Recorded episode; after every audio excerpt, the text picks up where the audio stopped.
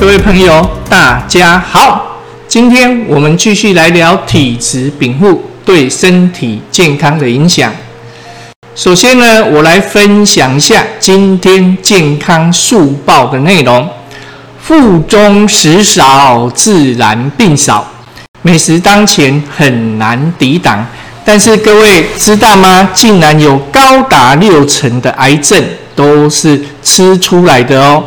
曾经有新闻报道，有一名女性啊，她吃姜母鸭，因为吃的太急啊，再加上喝酒助兴，结果竟然隔天啊，腹部的剧痛啊，然后赶快去看医生，才发现哇，这不得了了，得了胰脏炎。这都是因为这个姜母鸭太过油腻，再加上饮酒，导致让这个胰脏啊不堪负荷。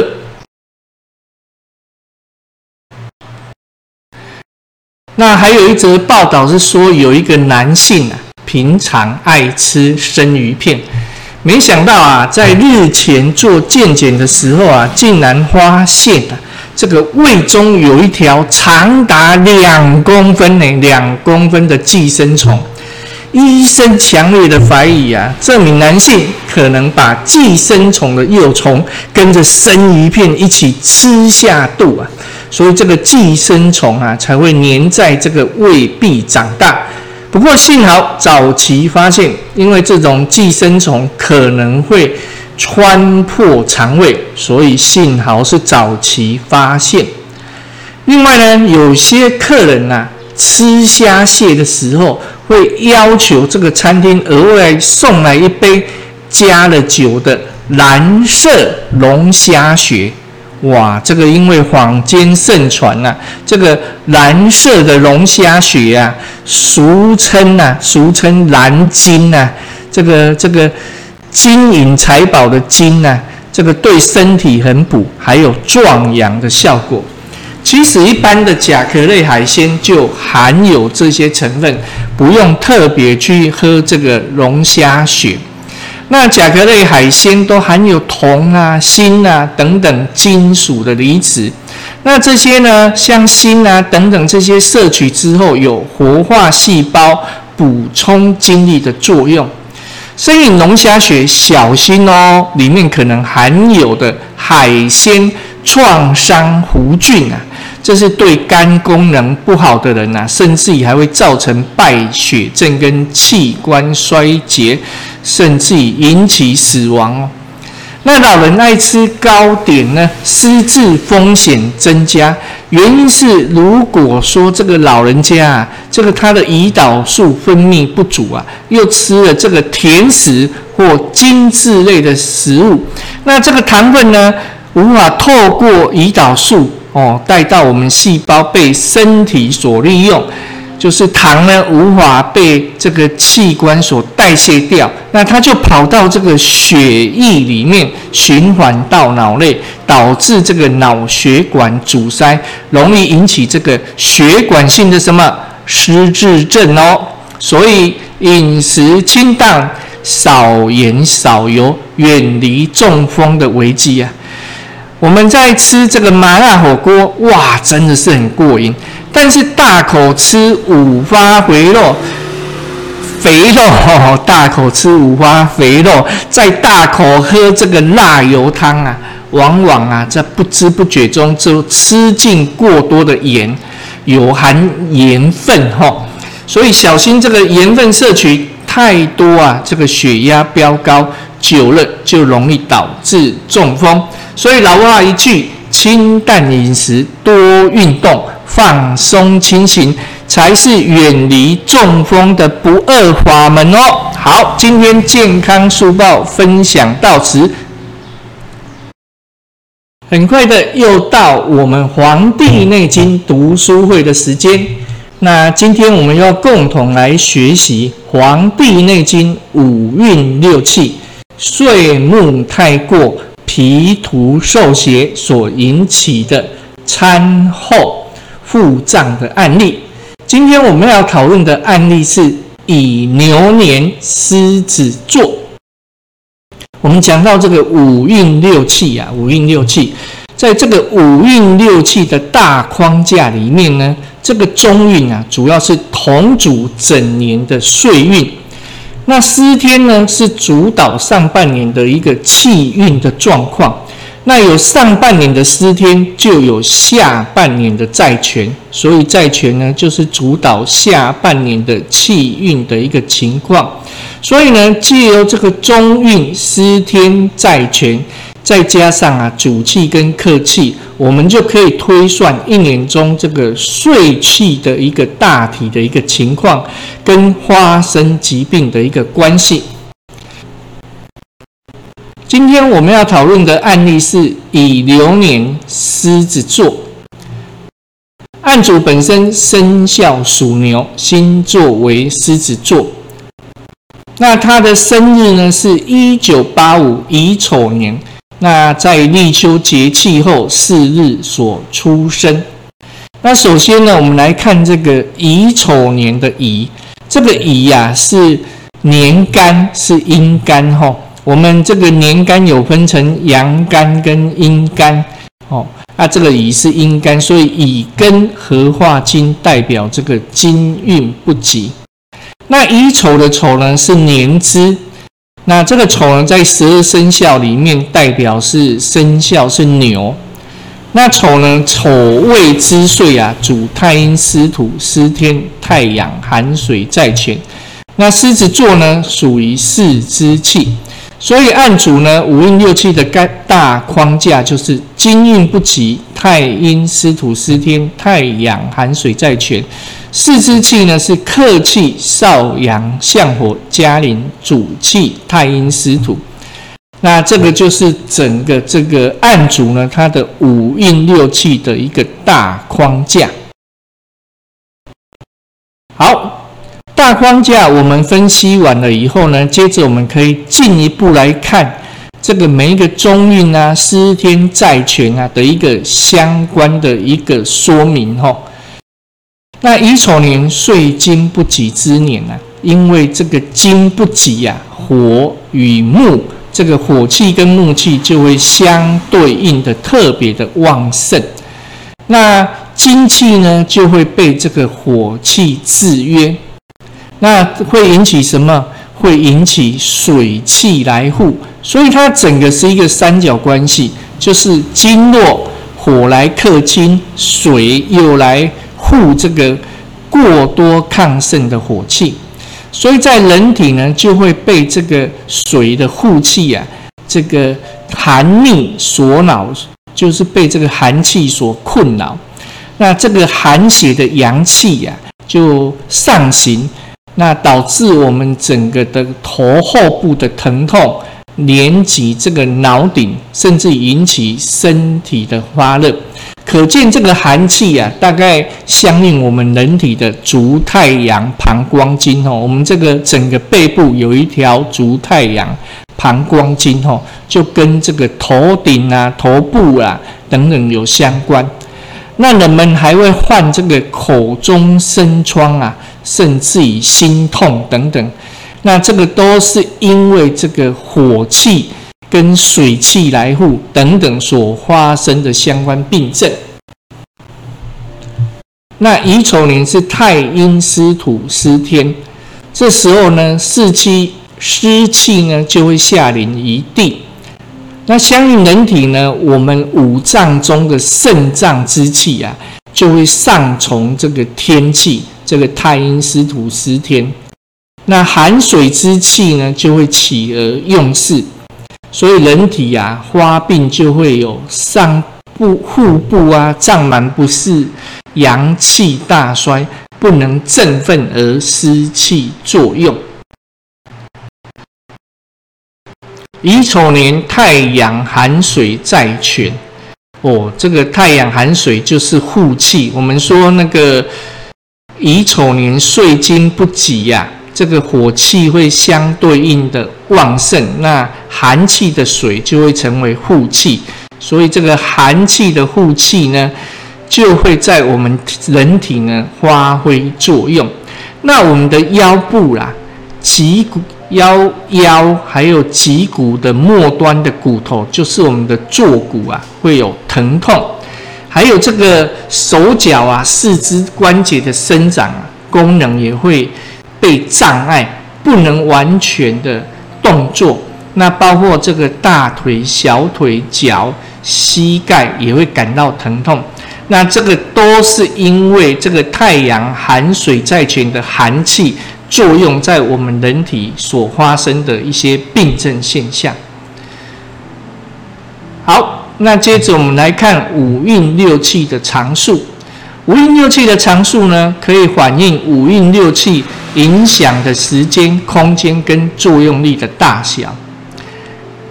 乙丑年呢，五运六气的常数是灾七宫。司天呢，湿化数为五；中金运清化数为四；在权呢，寒化数为六。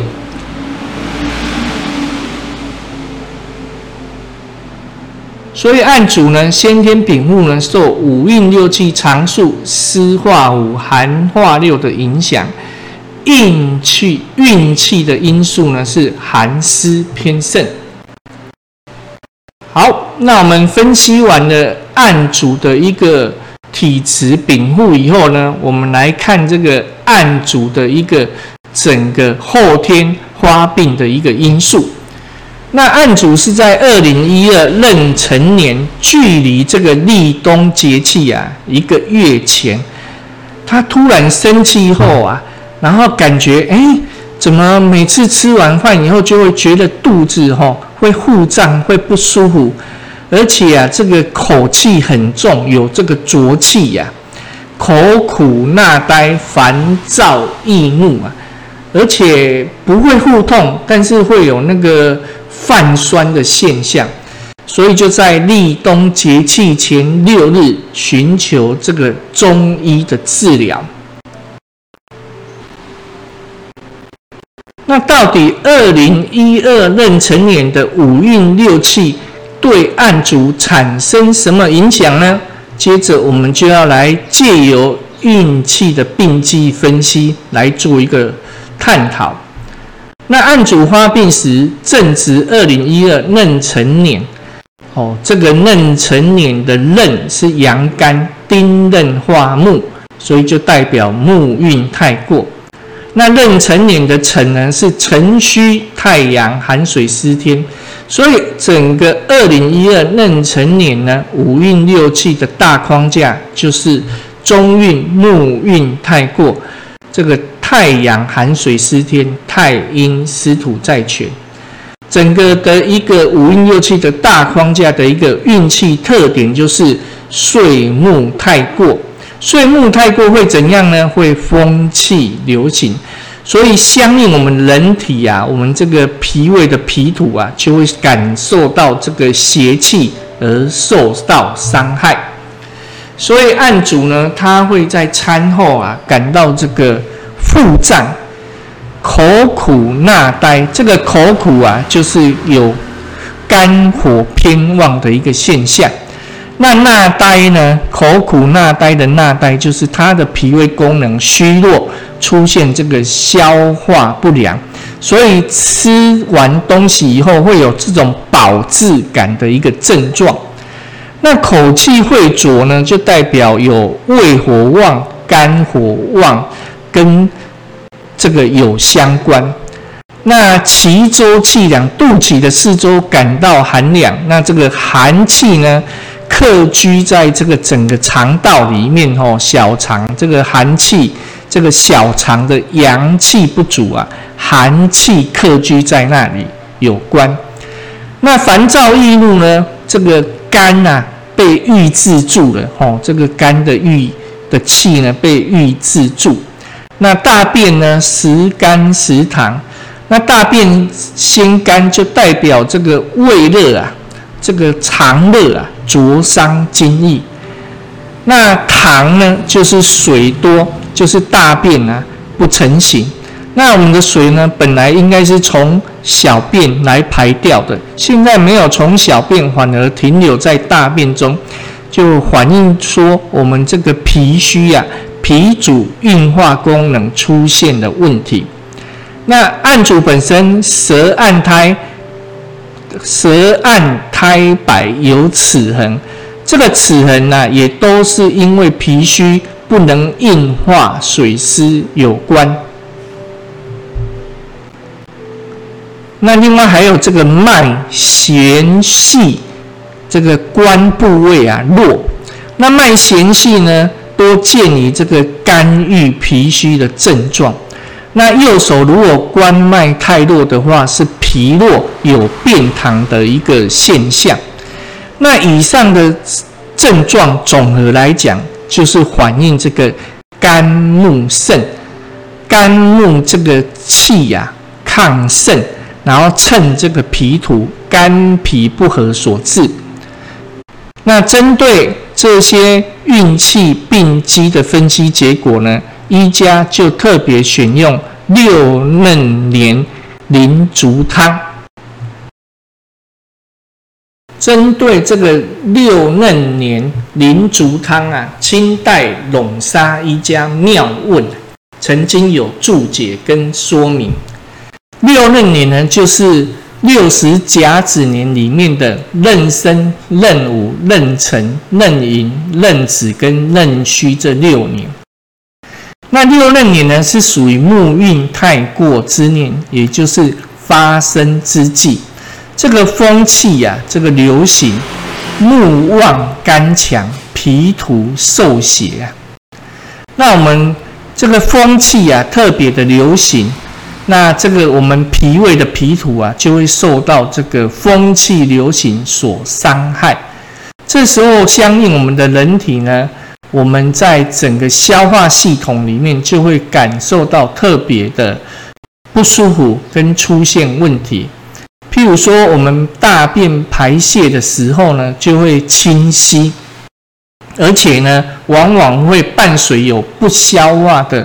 这个食物的残渣，那我们会感觉到吃不下东西，身体很重，那还会感觉到这个中气郁结、愁闷委屈，还有这个胃肠机能紊乱所引起的这个肠鸣、腹满的现象，甚至于还会这个随时啊会想生气呀，那这个都是因为肝木趁脾啊已经到达极点。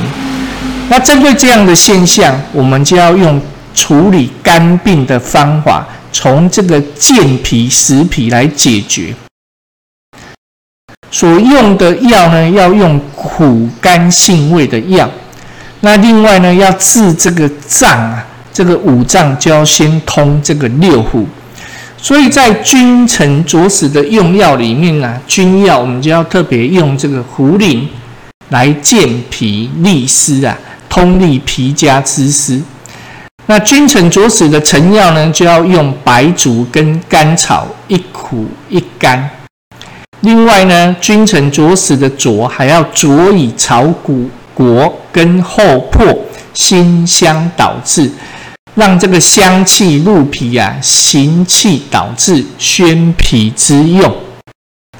那半夏呢，半夏辛温而燥，可以燥湿健脾。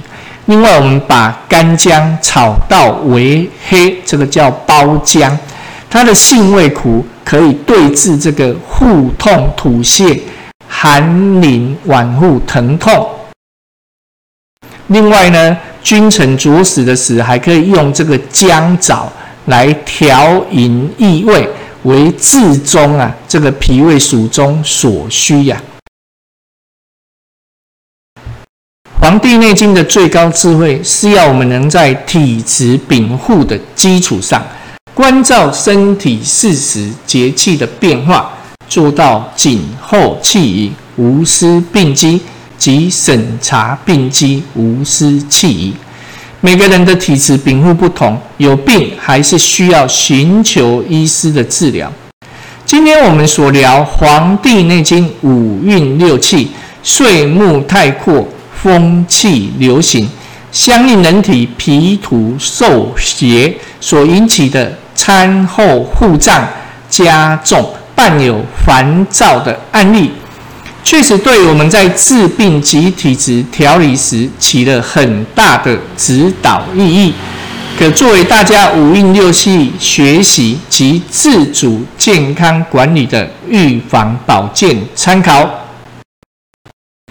好，今天我们就聊到这里。